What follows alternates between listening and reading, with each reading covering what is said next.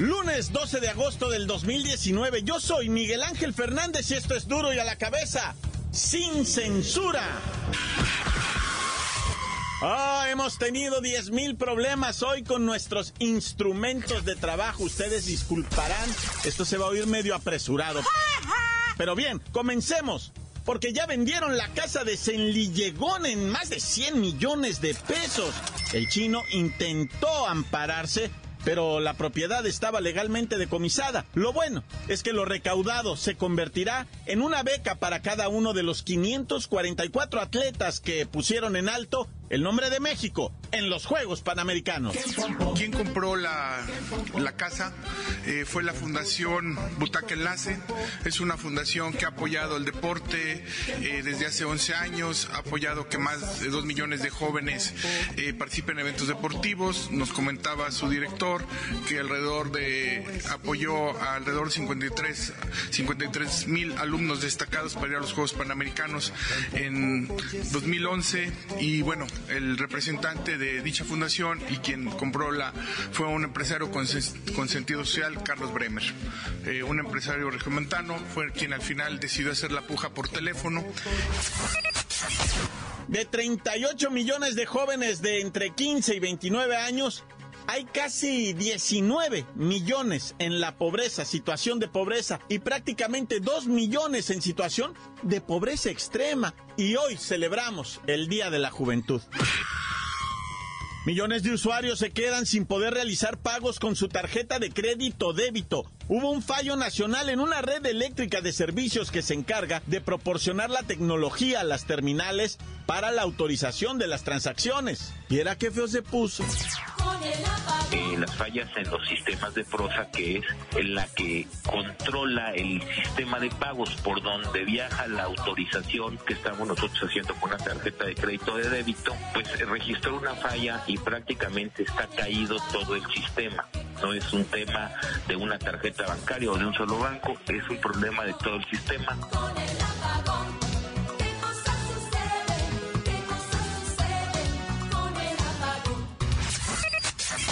En dos ataques armados mueren 13 personas en Guanajuato. Uno de ellos era teniente de la Guardia Nacional, el primer caído de la nueva fuerza para combatir al crimen.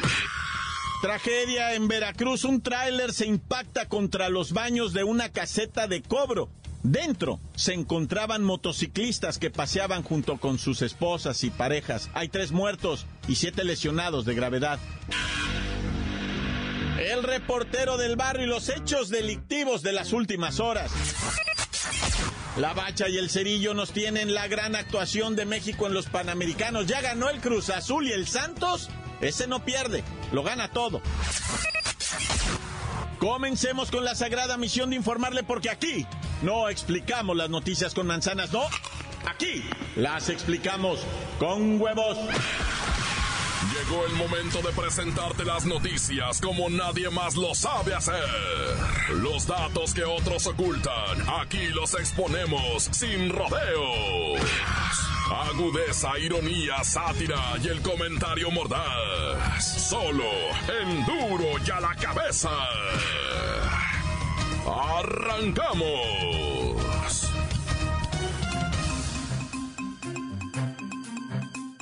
¿Qué pasó el fin de semana con las tarjetas de crédito y débito? Resulta que unos 20 millones de usuarios fueron afectados por fallas a nivel nacional.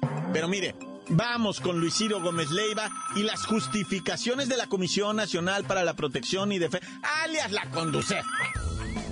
Miguel Ángel, amigos del auditorio. Durante el fin de semana, usuarios de diversos bancos reportaron que no podían hacer cargos a sus tarjetas. El problema era que ya habían consumido el desayuno en un restaurante, cargado el tanque de gasolina, se encontraban hospedados en algún hotel o como yo, intentábamos pagar la leche y las tortillas en las tienditas de conveniencia. Pero resulta que este no fue un problema de los bancos en sí. La falla en los pagos se registró por un incidente en la red eléctrica de la empresa Prosa. Que es la que se encarga de proporcionar la tecnología a las terminales para la autorización de las transacciones.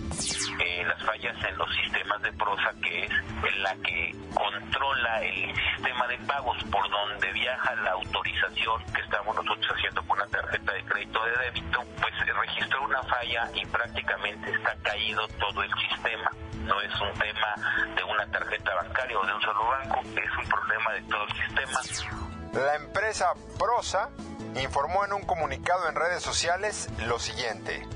Queremos informarle que este día estamos teniendo afectaciones en nuestro data center de Santa Fe. Estamos trabajando de forma prioritaria en resolver dicha incidencia. Haremos saber tan pronto haya sido solucionado. El dato está en que la conmoción provocó que la gente comenzar a difundir la idea de retirar el dinero de las cuentas por un posible ciberataque masivo, por lo que la paranoia no se hizo esperar y las filas y filas en los cajeros automáticos de dichas dependencias era interminable. Y de no haber sido por la pronta aclaración de las instituciones bancarias, las cosas hubieran salido de control. Luis Ciro, pero es evidente que estamos en una situación de vulnerabilidad. Eso del dinero virtual ah, no nos ha podido generar confianza. Pues sí, desafortunadamente nos deja ver que el país sigue siendo muy frágil ante este tipo de escenarios y con esto mostramos que no estamos preparados. Gracias, Luis Ciro. Y a pesar de que se ha tecnologizado mucho el sistema de pagos con tarjeta y que prácticamente se usa menos dinero en efectivo y más dinero plástico o crédito, es que estamos ante una situación muy compleja. Somos vulnerables, débiles financieramente hablando en esta materia. Y los ataques, los ataques en nuestro país se cuentan por hora. La nota que te entra. La cabeza. Duro la cabeza.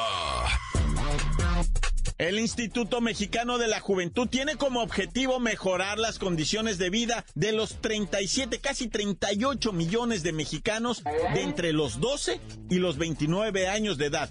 Sobre todo, es que hay 19 millones de jóvenes que se encuentran en pobreza y en situación de pobreza extrema hay casi 2 millones. Tiempo de Kerry Wexler en el marco del Día de la Juventud.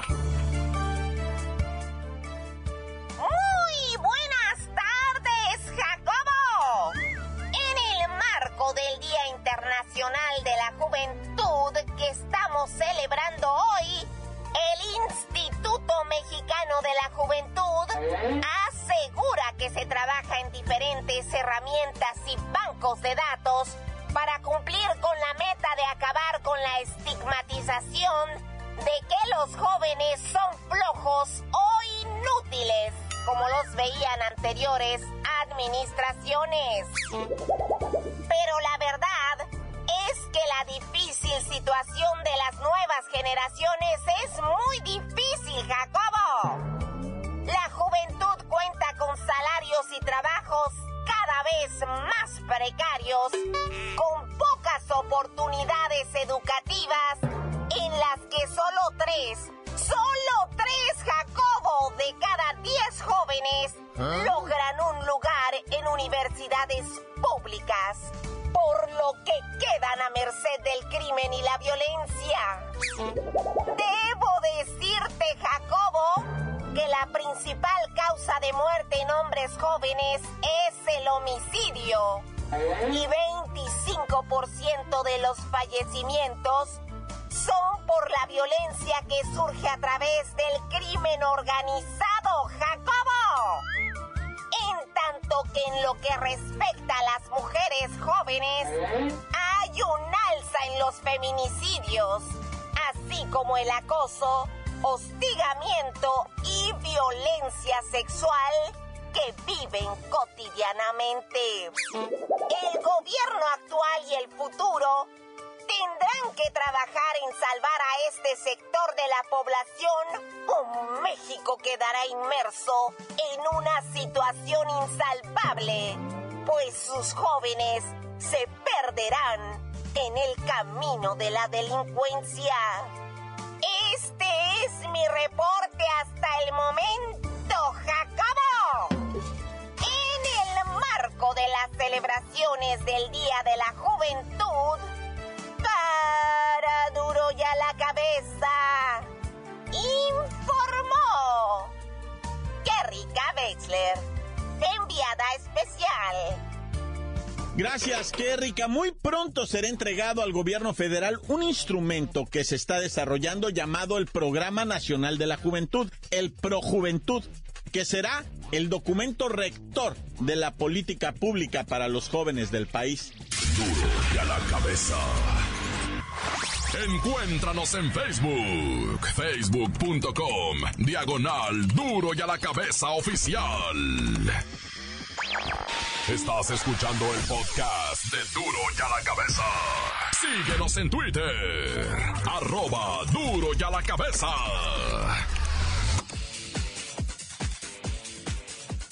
Permítame, le recuerdo que están listos los podcasts para ser escuchados. Búsquenos en Duro y a la Cabeza, Twitter, en iTunes y por supuesto en nuestra página oficial de Facebook. Duro y a la cabeza. El reportero del barrio y los hechos delictivos de las últimas horas.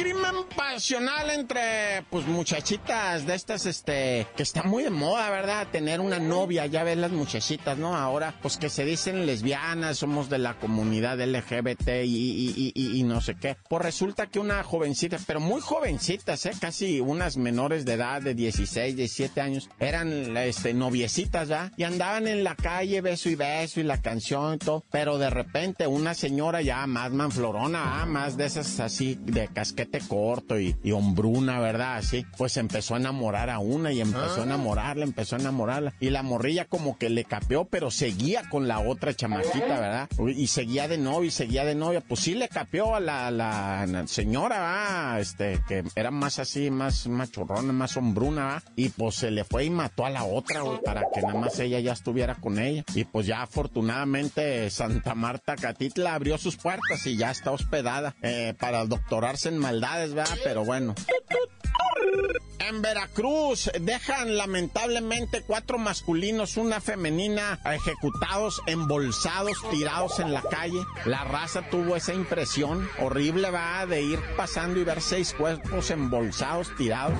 Es, la verdad impresionante, ¿no? Cuando ocurre todo eso. Por ejemplo, lo que estábamos platicando de Uruapan, en Uruapan donde colgaron a seis en los puentes durante la madrugada y ahí estaban y la raza pasaba y foto y foto y al Facebook y al Facebook. Muchas cuentas del Facebook te las cancelan por andar subiendo eso. Yo nada más se las paso al, al a la raza, ¿ah? porque acuérdate, la, la página de Facebook del reportero del barrio, ya teníamos un montón de seguidores, por miles y miles de seguidores. No, no la tumbaron, pero bueno, ni no, porque mucha raza ahí publicaba fotos de acaecidos y, y pues otras razas reportaban. Yo no sé para qué estaban ahí. Sin, pues, yo no digo que hay que subir fotos de nada, ¿eh? Mejor ir a. Por eso no abrí la otra de Facebook. Dije, ¿para qué? Si todo el mundo se ofende ahora, bueno, ya mejor no me meto en borlos. Extraño suicidio de un individuo, ¿verdad? Resulta ser que una vecina llegó, ¿verdad? Esto en Coacalco, Estado de México. Entra al edificio donde está y madre, está el vecino colgado, güey, del barandal, se colgó. Yo no sé por qué hacen eso, o sea, pues, yo creo que hasta... Mira, no sé si lo hagan con inconsciencia, ¿verdad? O sea, ellos ya nada más se ponen en la mente y, y se olvidan de los demás y se cuelgan, pero imagínate en el edificio, en el balcón ahí, no, no el balcón, el barandal y la escalera. Pero ¿sabes qué? Esto está muy raro, porque encontraron un letrero del señor que dejó así pegado ahí a un lado, ¿va? Decía, empleado del mes de julio, ni muerto. ¿Qué querría decir con eso? Empleado del mes de julio, ni muerto. Y no te estoy diciendo que se ahorcó en julio, ¿eh? No, no, esto es de estos días. O sea, no, no vayas a creer que es de hace, del mes pasado, no. Pero ¿a qué se referiría? Porque hizo él el escrito, pues, cotejaron su letra y todo, dijeron, es este señor suicidado, ¿ah? Empleado del mes de julio ni muerto, dice el. ¿Quién sabe qué quiso decir con eso? Pero bueno, el compirri ya es deceso, ¿verdad? Está difunto, decidió salir por lo que conocen como la puerta falsa. Nah. Y lamentablemente, ah, otra chamaquita se toma las pastillas de su mamá, de su abuelita, de su papá. Todas las pastillas que se encontró en su casa se las tomó la chamaquita. no quería seguir viviendo, que por una situación emocional ¿verdad? del amor, pues agarraron su celular y pudieron entrar a Facebook porque a veces está bloqueado el Facebook, pero ella ya lo tenía abierto y se metieron mensajes directos y vieron que el novio, ella le decía al novio, me voy a matar y el novio, fíjate, aunque muchachito muy maduro le decía, no debes hacerlo, pero es tu decisión, ¿eh? no debes hacerlo. Y, el muchachito con unas así bien serio le decía, no, mija, no, o sea, no porque yo ya no quiera ser tu novio, tú, tú te vas a morir, no, que no, yo sí me voy a matarle. Y él le decía, no, no acepto chantajes, le decía el vato, eh, hijo, qué maduro chamaquito, pero también qué crueldad. Digo, no de él, sino de la vida, va. Tan jovencita, chamaquita, menor de edad, no tenía ni 16 años, nada, ya. Tan, no tan, tan, se acabó, corte. La nota que sacude. ¡Duro! ¡Duro ya la cabeza!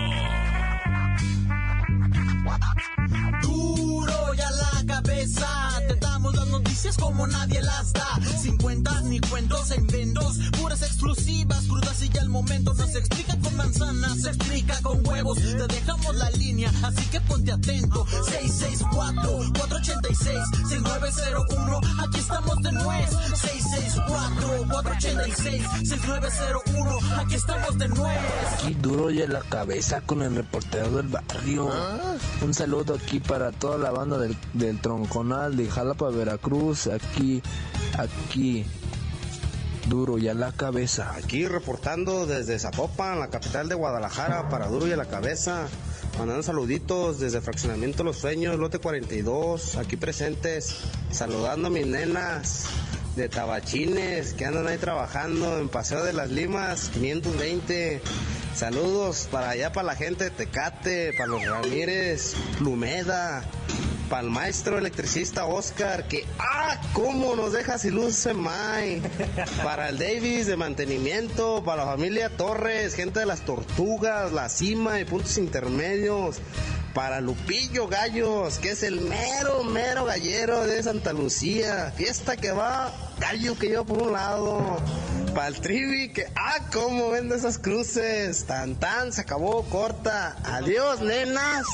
Atención pueblo mexicano, quiero mandar un saludo a mi padre Francisco Ruiz y a mi carnal Rafael Ruiz que de seguro han de estar contando pan, y aprovechando también para la mamacita de la Franco, para el reportero del barrio y en general para toda la banda de Duro y a la cabeza, y comentarles que si no podrían aumentar el tiempo de su programa porque la verdad me parece muy chido, desde Paso de Valencia reportando el ingeniero Ramiro, y para que nadie se sienta ofendido el saludo es para todo el pueblo mexicano, pueblo mexicano, pueblo mexicano.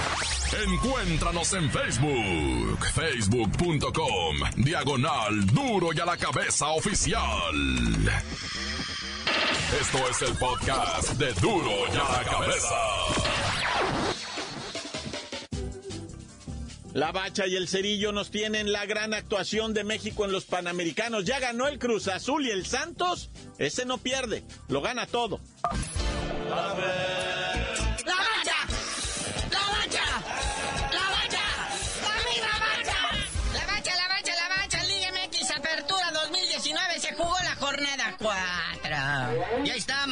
con marca perfecta, ¿verdad? Los Santos, que le pusieron una zapatiza a la Puebla del Chelis. 4-1 nada más, y siendo que desde medio tiempo el Santos jugaba con un jugador menos.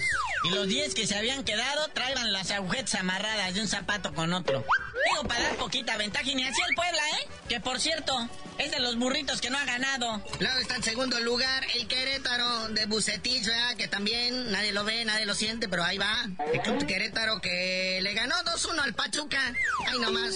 Pachuca también, otro de los burritos que no ha ganado. Si se pasan tres perdidos, todo mundo se pregunta, ¿qué pasa? ¿Qué pasa en Hidalgo? La cuna, la universidad del fútbol está ahí. Y bueno, el AME está en tercer lugar y sigue ganando. Fue a hacerle diabluras al infierno al mismísimo diablo. Sí, en este clásico del Mexe, ¿verdad? 1-0 nada más. Con eso le bastó al América. Y el Tigres de Guiñac, qué barbaridad, ¿eh? Zapatiza para el Necaxa. Los Tigres, a pesar de ya contar con un descalabro, están en cuarto lugar. 3 a 0, los tres goles de Guiñac. En 20 minutos se despachó al Necaxa. Con eso le bastó para colocarlo como líder de goleo, junto con este chavo del Santos, ¿cómo se llama? El Brian Lozano. Y otro que aprovecha su localía de visitante y pegarle a los pequeños es el Atlas. Los zorros comen tiburón y ganan 2 por 1 al Veracruz, que se encuentra en el último lugar de la tabla, pero los zorros, nombre, en el quinto. ¡Uy, Atlas! Ese director técnico, Leandro Cufré, que se formó como director técnico aquí en México, tiene buenos parados tácticos y pues ahí está demostrando, ¿verdad? Que aguas con este Atlas. Si sigue como va, puede ser el caballo negro de esta liguilla. Como le fue a las chivas que están en sexto lugar, muñequito. Ay, nomás le ganaron 3-0 al Atlético San Luis. Es que se chacalearon estos con los recién ascendidos. Todo mundo les pegó en esta jornada. Como son, de veras. Oye, y hablando de cómo son, el Club Tijuana se encuentra en el séptimo sitio y los Pumas en el octavo. Los digo juntos porque así jugaron allá en la frontera ah. tijuanense. El Tijuana le ganó a los Pumas. Los Pumas pues ya empiezan a rascarse así como la nuca. Ya gané dos, pero perdí dos, o sea, ¿cómo? Luego está el Monterrey que ya empieza también a ver la luz. Está noveno en la tabla, que le ganó 1-0 a los Monarcas Morelia. Y luego está la máquina que también le puso senda zapatiza a los caballitos de Ciudad Juárez. Te digo que se, ensañaron con los recién ascendidos, no sean así. Y ya de ahí para abajo es pura mediocridad. Sobre todo esos cuatro últimos, Pachuca, Puebla, Toluca y Veracruz, no han ganado. ¿Qué es eso? Que por cierto, a Toluca, eh, ya la Volpe está en la cuerda floja. Ese bigotón se puede quedar sin chamba próximamente si no mejoran las cosas. Y bueno, ya se acabaron los pan panamericanos. Y la selección azteca, la sub-22, pues rescató aunque sea el bronce, ¿verdad? Sí, la verdad hay que aplaudirles el esfuerzo, el empeño y todo. Lástima que no se pudo la de oro. Pero como haya sido la delegación mexicana, hoy fue aplaudida por este el peje, nuestro peje de gobierno. Ya se, o sea, la verdad les van a dar unos dineros ahí, todo apoyo bonito.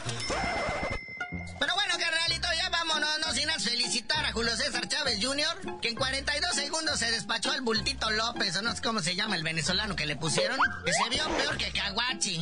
Pero bueno, ahí está el resultado. Knockout para el Junior. Pero ya tú dinos por qué te dicen el cerillo. Hasta que armen la pelea Caguachi contra Chávez, les digo.